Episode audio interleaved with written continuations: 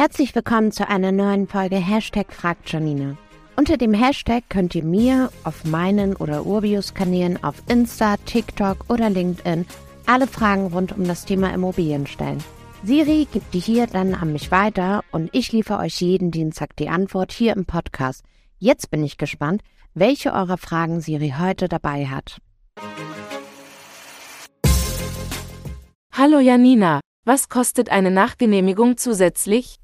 Hi Siri, also die Kosten für die Nachgenehmigung eines Immobilienkaufvertrages durch einen Notar oder eine Notarin können variieren und hängen von verschiedenen Faktoren wie der Komplexität des Vertrages und regionaler Unterschiede in den Gebühren ab. In Deutschland basieren die Notargebühren auf der Kostenordnung, in dem Fall der Gebührenordnung für Notare. Ich packe da mal einen Link in die Show Notes.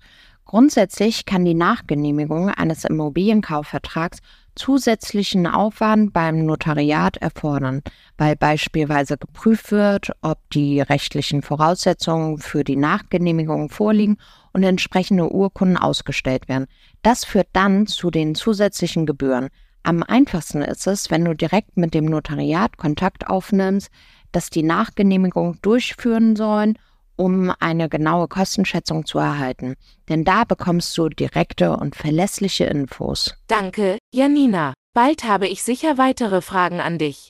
Gerne, Siri. Ich freue mich auf weitere Fragen. Und wer da draußen noch eine Frage hat, immer gerne über Social-Kanäle auf mich oder Urbio zukommen.